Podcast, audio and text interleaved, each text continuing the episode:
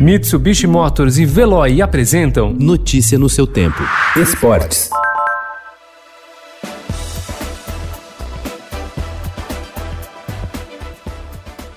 A decisão do Campeonato Paulista começou muito tempo antes de a bola rolar para o primeiro jogo entre Corinthians e Palmeiras, marcado para amanhã, às nove e meia da noite, na Arena Alvinegra, em Itaquera. Desde o término das duas semifinais, dirigentes dos dois clubes elevaram o tom das cobranças em cima da arbitragem, da Federação Paulista de Futebol e até mesmo dos testes do novo coronavírus para as delegações.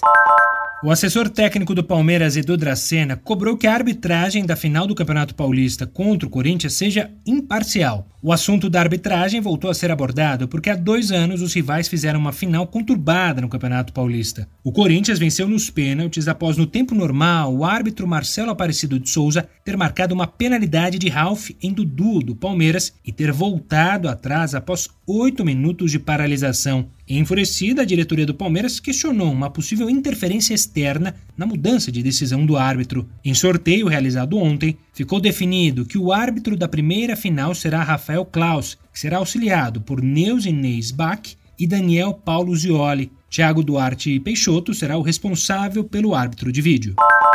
Embora seja um elenco cheio de grandes nomes, o Palmeiras voltou a revelar bons jogadores. Gabriel Menino e Gabriel Veron são alguns deles, mas quem fez a diferença na semifinal do Paulistão e parece ter se firmado no time titular foi Patrick de Paula. O jovem de 20 anos fez o gol da vitória sobre a Ponte Preta e caiu de vez nas graças do técnico Vanderlei Luxemburgo.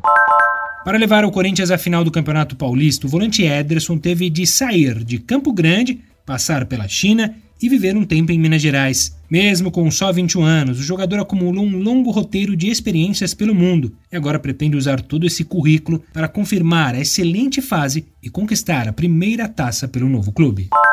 O novo técnico do Flamengo chegou ontem ao Rio de Janeiro. Com cerca de 30 torcedores presentes no saguão, o espanhol Domenic Torren desembarcou no fim da madrugada no Aeroporto Internacional Tom Jobim, ou Galeão, e foi apresentado no CT Ninho do Urubu, na zona oeste da cidade, onde teve o primeiro contato com os jogadores. Em sua chegada, o ex-auxiliar de Pepe Guardiola projetou um longo trabalho no clube. O mais difícil quando tu eres vencedor é ser vencedor novamente.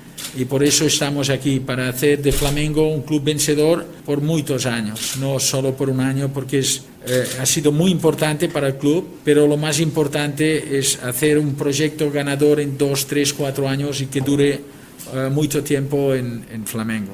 Notícia no seu tempo. Oferecimento Mitsubishi Motors. Apoio Veloy. Fique em casa. Passe sem filas com o Veloy depois.